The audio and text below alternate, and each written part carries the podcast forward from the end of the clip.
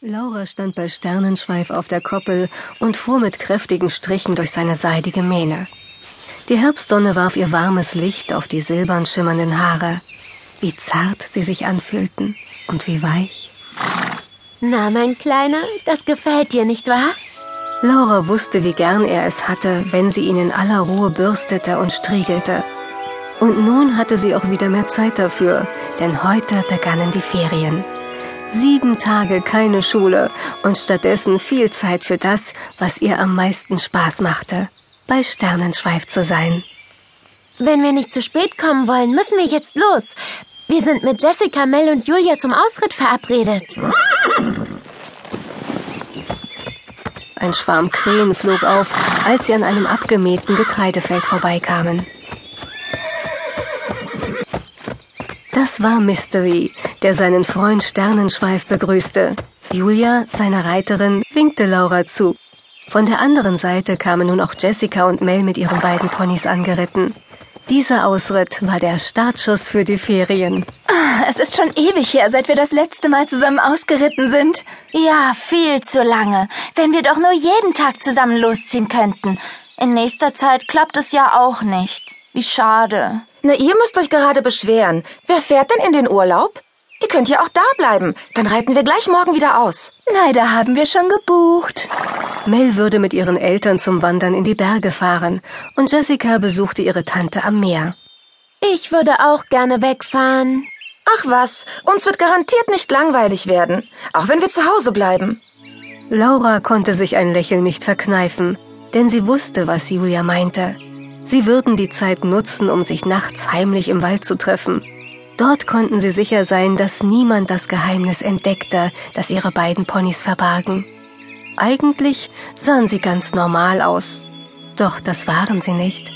Mit Hilfe eines Zauberspruchs verwandelten sie sich nämlich in Einhörner. Dann konnten sie mit ihnen reden, ja sogar durch die Luft fliegen. Auf jeden Fall sollten wir uns heute schon für das Ende der Ferien verabreden, damit jeder erzählen kann, was er erlebt hat. Aber jetzt fangen die Ferien erstmal an. Yippie! Mel drückte Silver die Fersen in die Flanken. Der kleine Apfelschimmel trabte sofort los und fiel dann in einen leichten Galopp. Es war, als hätten die anderen nur auf dieses Kommando gewartet.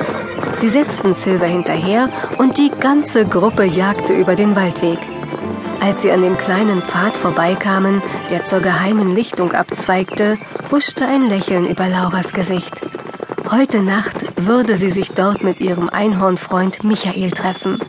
Sie hatten sich schon lange nicht mehr gesehen, und Laura freute sich riesig, dass Michael mit seinen Eltern ein paar Tage vorbeikam.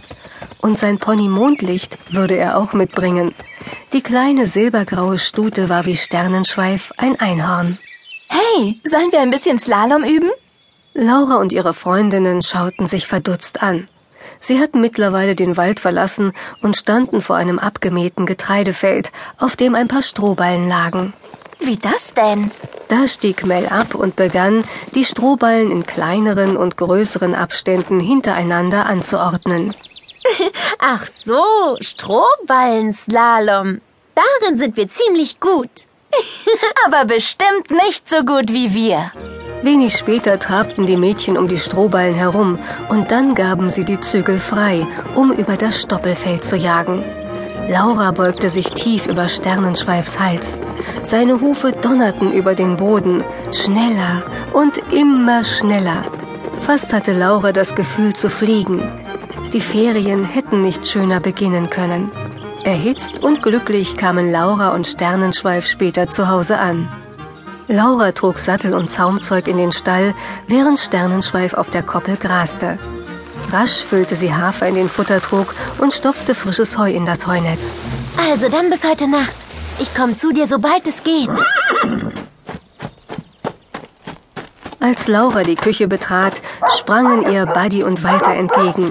Ihr Bruder Max und ihr Vater saßen am Küchentisch und bastelten einen Drachen, und ihre Mutter kam gerade mit einem Korb Äpfel aus dem Keller.